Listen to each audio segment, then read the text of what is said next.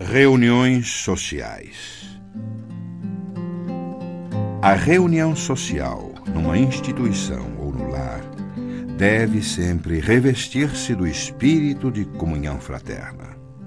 Sempre que no espinho da maledicência repontar nas flores do entendimento amigo, procure isolá-lo em algodão de bondade, sem desrespeitar os ausentes e sem ferir aos que falam. As referências nobres sobre pessoas, acontecimentos, circunstâncias e coisas são sempre indícios de lealdade e elegância moral. Ignore em qualquer agrupamento quaisquer frases depreciativas que sejam dirigidas a você, direta ou indiretamente. Evite xistes e anedotas que ultrapassem as fronteiras da respeitabilidade ante uma pessoa que nos esteja fazendo o favor de discorrer sobre assuntos edificantes, não cochiche nem boceje, que semelhantes atitudes expressam a ausência de gabarito para os temas em foco. Nunca desaponte os demais, retirando-se do recinto em que determinados companheiros estão com a responsabilidade da palavra, ou com o encargo de executar esse ou aquele número artístico. As manifestações de oratória, ensinamento, edificação ou arte exigem acatamento e silêncio jamais rir ou fazer rir fora de propósito nas reuniões de caráter sério. Aproveitar-se, cada um de nós, dos entendimentos sociais para construir e auxiliar, doando aos outros o melhor de nós, para que o melhor dos outros venha ao nosso encontro. Festas Todos os motivos para festas dignas são respeitáveis. Entretanto, a caridade é a mais elevada de todas as razões para qualquer festa digna. Ninguém há que não possa pagar pequena parcela para a realização dessa ou daquela empresa festiva destinada à sustentação das boas obras sempre que possível, além da sua cota de participação num ato festivo com fins assistenciais, é importante que você coopere na venda de pelo menos cinco ingressos no campo de seus amigos a benefício do empreendimento. Mesmo que não possa comparecer numa festa de caridade, não deixe de prestar a sua contribuição. Festejar dignamente em torno da fraternidade humana para ajudar o próximo. É uma das mais belas formas de auxílio. Se você não dança, não é aconselhável o seu comparecimento num baile. Dos encontros esportivos, é melhor ficar à distância se você ainda não sabe perder. Se você possui dons artísticos, quando puder, colabore gratuitamente no trabalho que se efetue em auxílio ao próximo. Nas comemorações de aniversário, nunca pergunte quantos anos tem o aniversariante, nem vasculhe a significação das velas postas no bolo tradicional. Conduza o empreendimento festivo sob a sua responsabilidade para o melhor proveito em matéria de educação e solidariedade que sempre se pode extrair do convívio social. Aprendamos a não criticar a alegria dos outros. Divergências. Lembre-se de que as outras pessoas são diferentes e que por isso mesmo guardam maneiras próprias de agir. Esclarecer a base de entendimento fraterno, sim. Polemizar, não. Antagonizar sistematicamente é um processo exato de angariar aversões. Você pode claramente discordar sem ofender, desde que fale apreciando os direitos do opositor. Afaste as palavras agressivas do seu vocabulário tanto quanto nos acontece, os outros querem ser eles mesmos na desincumbência dos compromissos que assumem. existem inúmeros meios de auxiliar sem ferir. Geralmente, nunca se discute com estranhos, e sim com as pessoas queridas. Visto isso, valeria a pena atormentar aqueles com quem nos cabe viver em paz?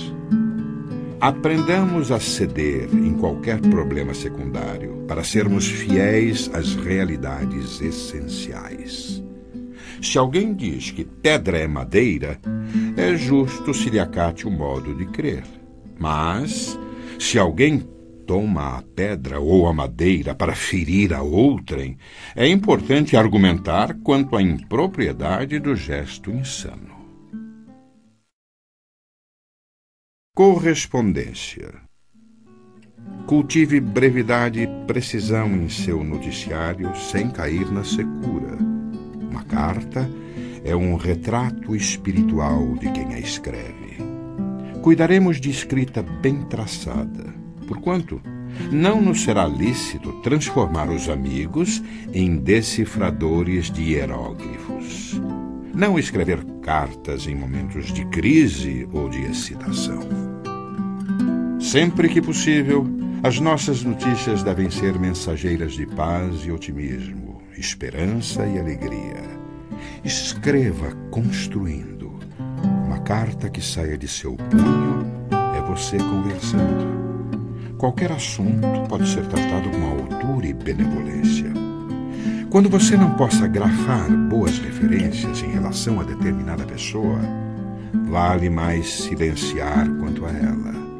Somos responsáveis pelas imagens que criamos na mente dos outros, não apenas através do que falamos, mas igualmente através de tudo aquilo que escrevemos. Hóspedes. Convite é responsabilidade de quem o formula. O hóspede receberá o tratamento que se dispensa à família. Nenhum amigo, por mais íntimo, tomará a liberdade de chegar à residência dos anfitriões a fim de hospedar-se com eles sem aviso. Se a pessoa não é convidada a hospedar-se com esse ou aquele companheiro e precisa valer-se da moradia deles para certos fins, mesmo a curto prazo, não deve fazer isso sem consulta prévia. Se alguém procura saber de alguém quanto à possibilidade de hospedagem e não recebe resposta, procederá corretamente buscando um hotel vejo que o amigo consultado talvez tenha dificuldades em casa que de pronto não possa resolver. Um hóspede, para ser educado, não entra nos desacordos da família ou do grupo que o acolhe. Em casa alheia, necessitamos naturalmente respeitar os horários e hábitos dos anfitriões, evitando interferir em assuntos de cozinha e arranjos domésticos.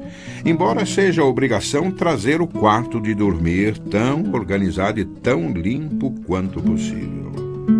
Grande mostra de educação acatar os pontos de vista das pessoas amigas na residência delas.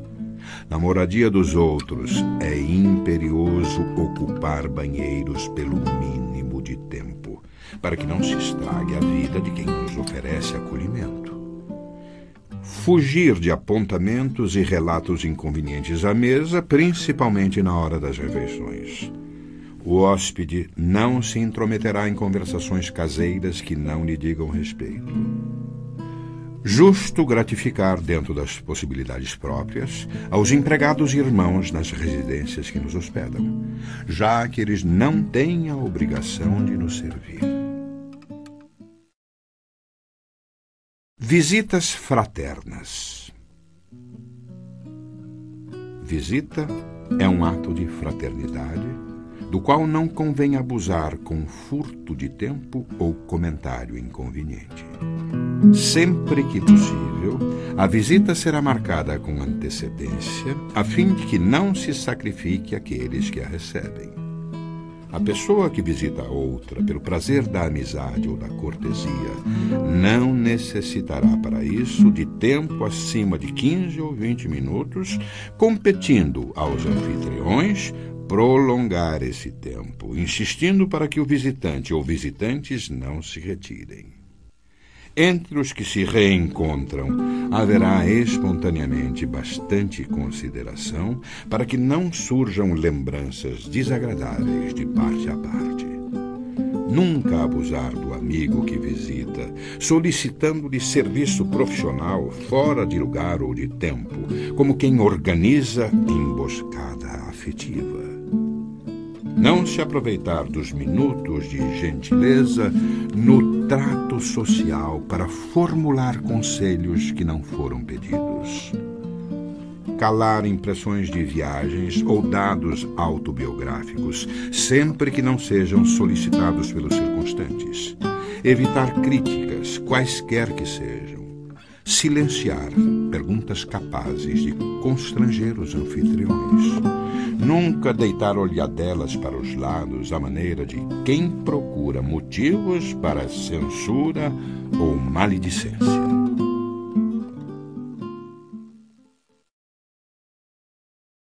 Imprevistos durante visitas. No curso de visita determinada, calar quaisquer apontamentos ou perguntas quando os anfitriões estiverem recebendo correspondência.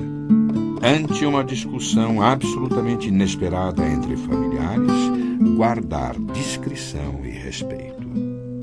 Nunca prorromper em gritos ou exclamações se um inseto ou algum pequeno animal surge à vista. Conservar calma sem interferência toda vez que uma criança da moradia visitada entre a receber essa ou aquela repreensão dos adultos.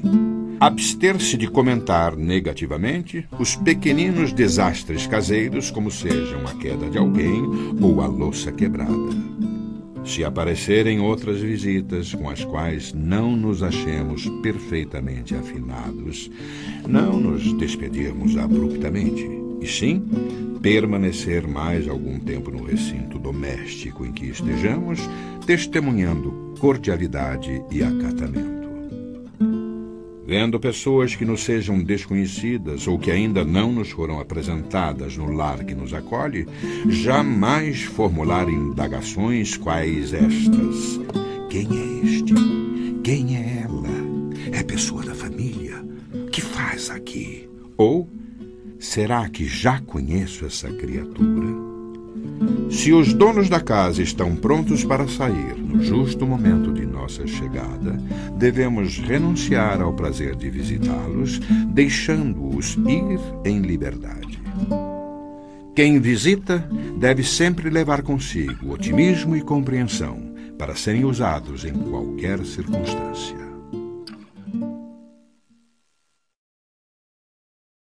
Visitação a doentes.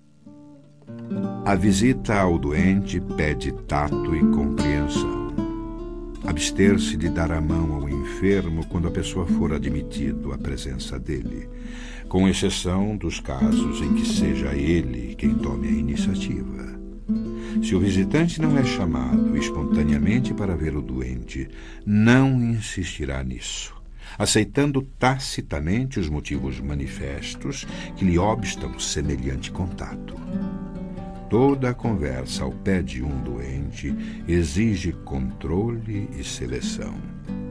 Evitar narrações ao redor de moléstias, sintomas, padecimentos alheios e acontecimentos desagradáveis um cartão fraterno ou algumas flores, substituindo a presença na hipótese de visitação repetida em tratamentos prolongados, constituem mananciais de vibrações construtivas. Conquanto a oração seja bênção providencial em todas as ocasiões, o tipo de assistência médica em favor deste ou daquele enfermo solicita apreço e acatamento nunca usar voz muito alta em hospital ou em quarto de enfermo. Por mais grave o estado orgânico de um doente, não se lhe deve impor vaticínios acerca da morte, porquanto ninguém na terra possui recursos para medir a resistência de alguém. E para cada agonizante que desencarna, funciona a misericórdia de Deus na vida maior, através de espíritos benevolentes e sábios que dosam a verdade em amor, em benefício dos irmãos que se transferem de plano. Toda visita a um doente próximo, quando seja simplesmente visita, deve ser curta.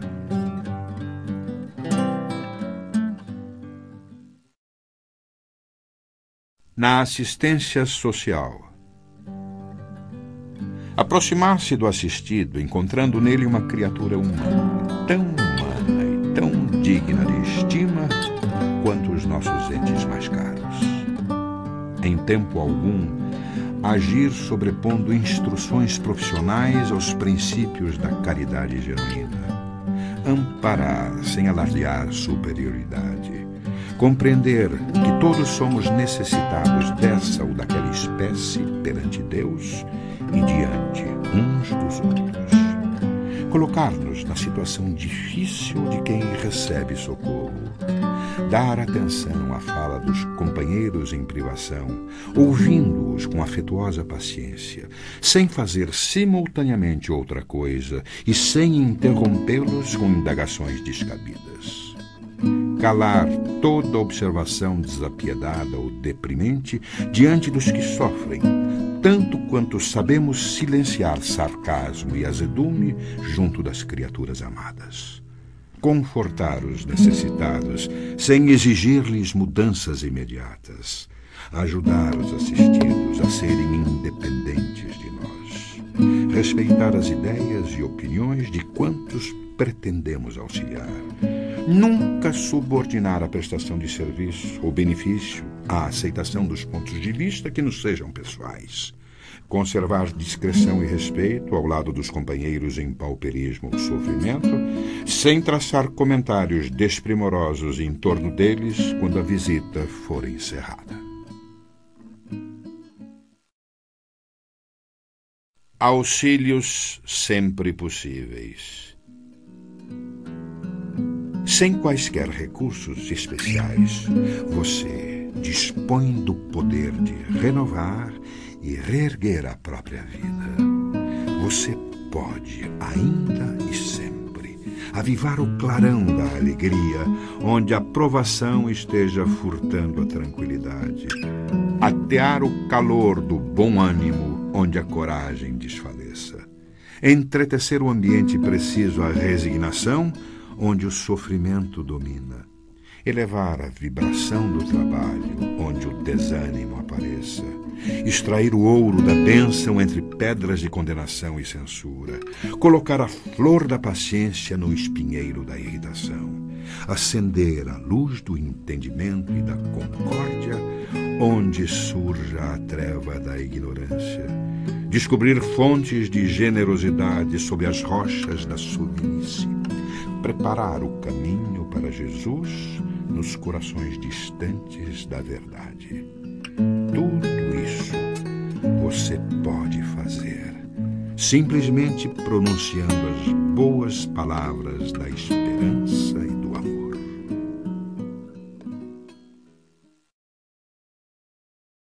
Questões a meditar.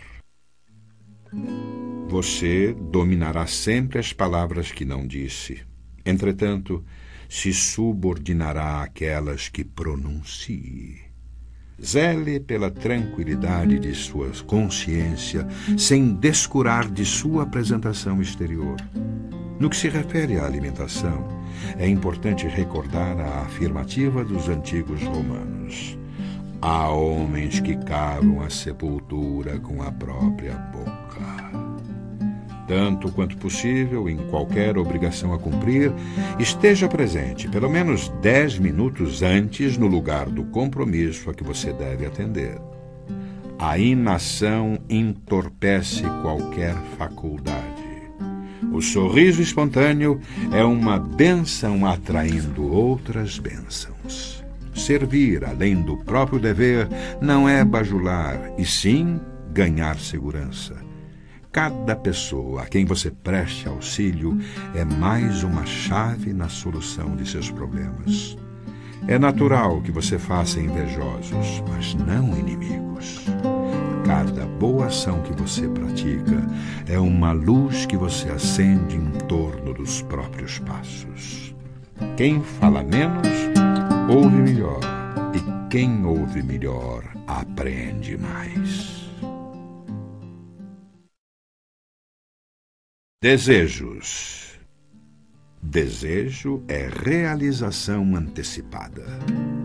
Querendo, mentalizamos. Mentalizando, agimos. Agindo, atraímos. E atraindo, realizamos.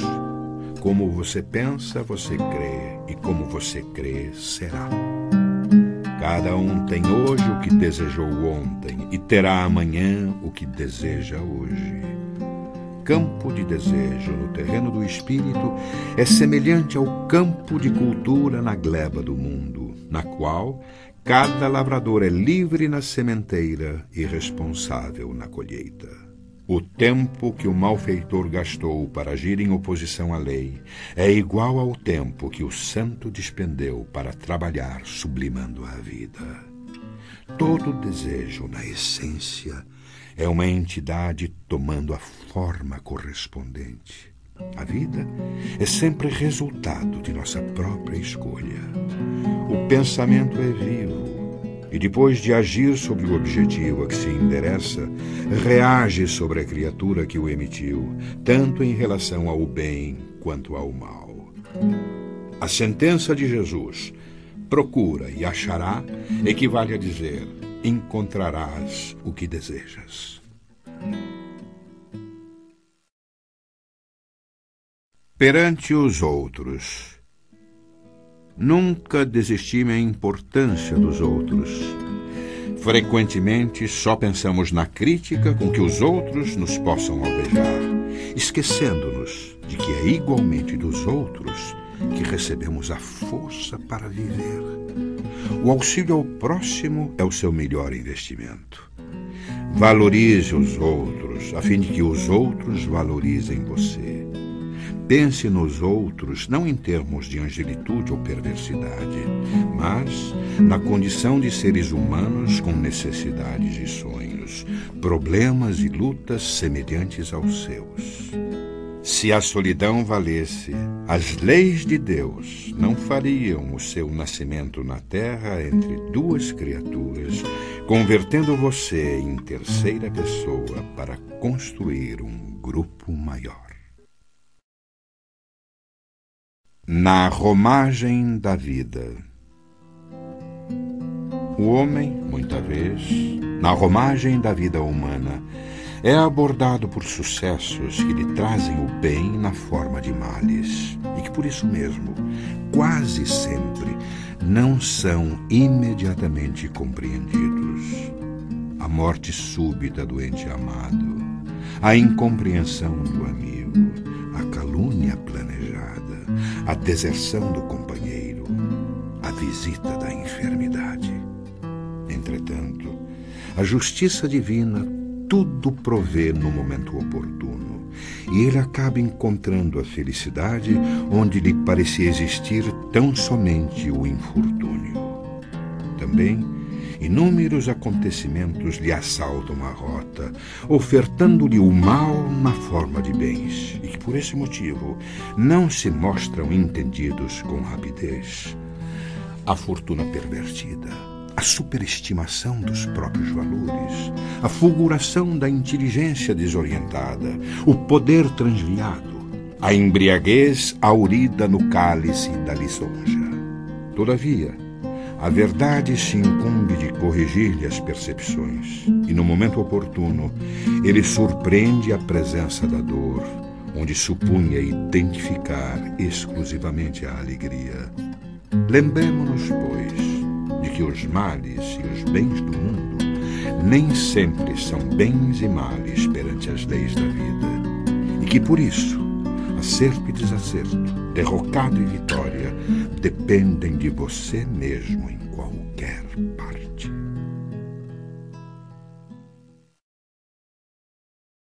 Nosso grupo.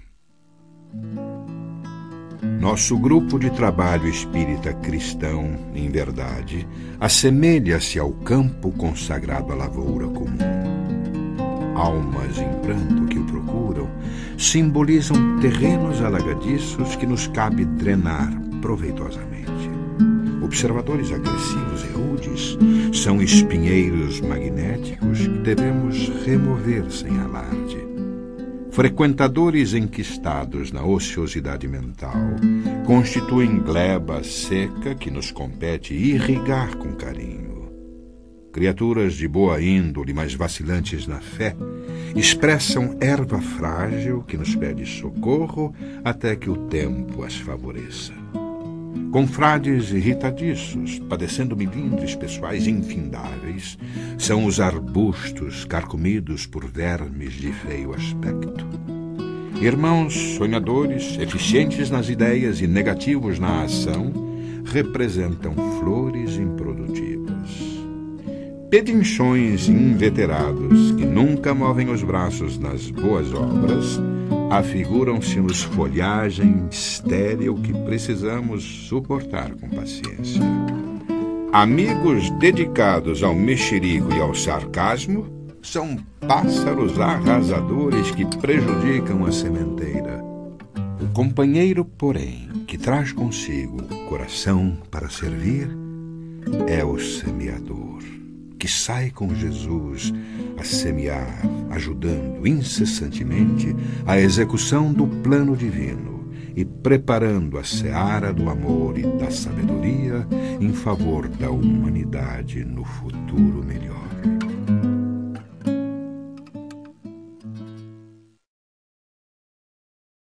Indulgência.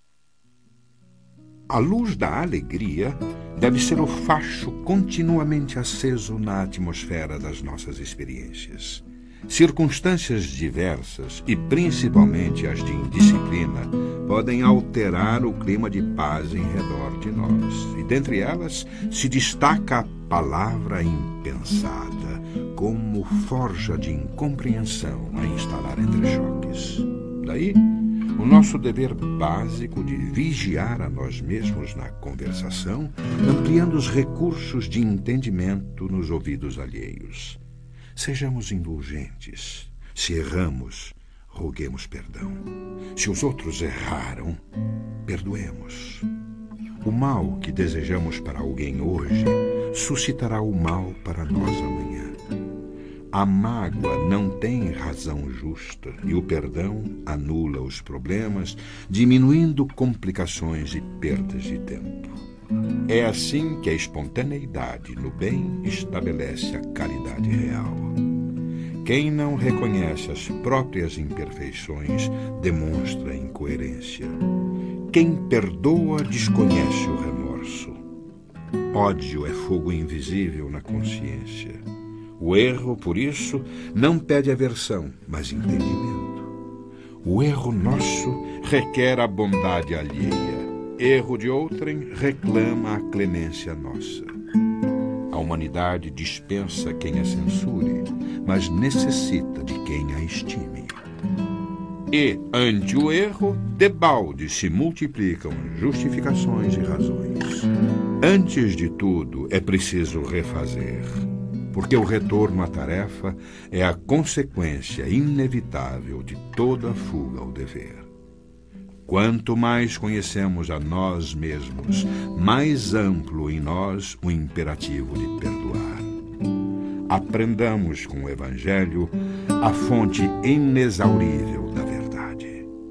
Você, a mostra da grande prole de Deus, carece do amparo de todos e todos solicitam-lhe amparo. Saiba, pois, refletir o mundo em torno, recordando que se o espelho inerte e frio retrata todos os aspectos dignos e indignos à sua volta, o pintor consciente, buscando criar atividade superior, somente exterioriza na pureza da tela os ângulos nobres e construtivos da vida.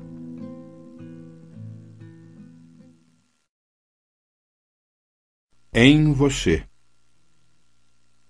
O homem traz em si instrumentos indispensáveis à manutenção da própria paz no esforço de progredir. Um alto-falante adaptado à garganta, duas máquinas cinematográficas incrustadas nos globos oculares, dois gravadores de sons encobertos pelas orelhas, um pequeno guindaste preso em cada ombro, dois suportes locomotores fixados ao tronco.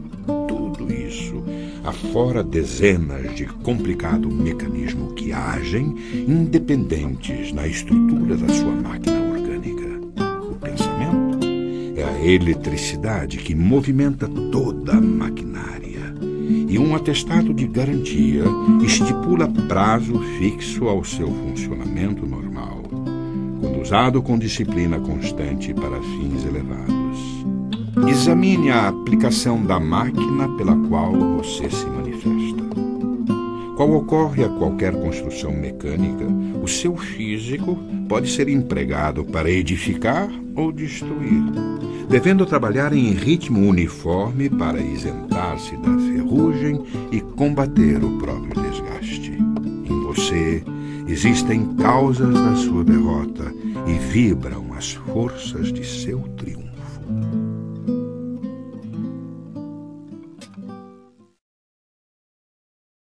Antes, porém, você pede melhoras da saúde. Antes, porém, socorra o enfermo em condições mais graves.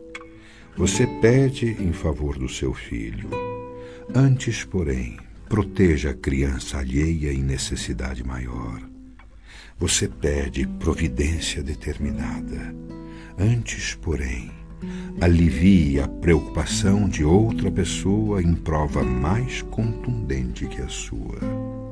Você pede concurso fraterno contra a obsessão que o persegue. Antes, porém, estenda as mãos ao obsidiado que sofre sem os recursos de que você já dispõe.